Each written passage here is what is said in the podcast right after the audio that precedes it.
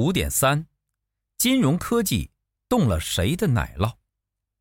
在移动互联网时代，一切都在碎片化，手机的功能越来越强大，我们的行为思维也在不知不觉中受到影响。不可否认，手机的普及正在改变我们的生活，促使现代商业模式转变，它的影响所覆盖的范围越来越大。金融保险行业正受到前所未有的挑战，过去的龙头企业受到的冲击很大。一方面，这是恐龙效应的必然；另一方面，这是奶酪效应的结果。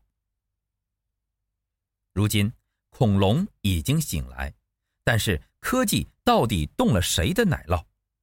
从目前的情况来看，银行的活期储蓄存款业务受影响较大。以前，人们习惯将钱存在银行，以活期储蓄作为主要的资金池。二零一三年，阿里巴巴推出的余额宝让情况有了改变。余额宝的出现，让金融保险业一夜之间清醒了过来。余额宝做到了资金的实时转入与转出，同时也具备投资理财功能。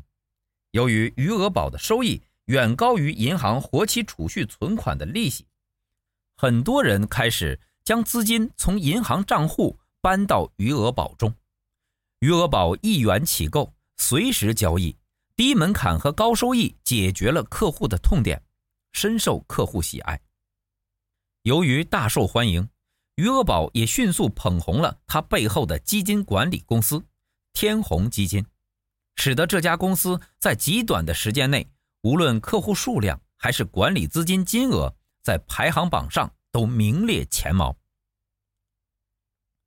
想必细心的读者已经意识到，余额宝的成功源于满足了三个关键要素。如果我们想将其套用到保险中，那么这个保险余额宝概念图便如图五杠一所示。保险余额宝应该包括三个部分，即。三类创新，三个驱动和细分市场。三类创新是产品、服务、模式。三个驱动，驱动一，客户自主；驱动二，碎片场景；驱动三，长尾小众。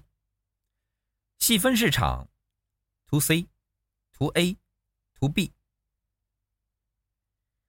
如何把更多资金从客户的闲置账户中转移出来，搬到其他可以创造更大价值、收益的地方？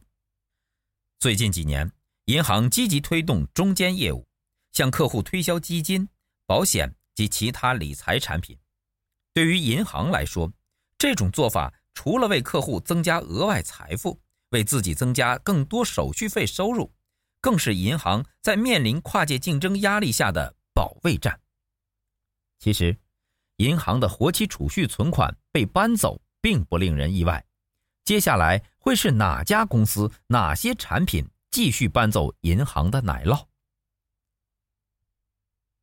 本节思考重点：一、银行应该如何面对搬奶酪的人？二、保险科技公司如何与传统金融保险公司竞争？三，余额宝的出现让你明白了哪些道理？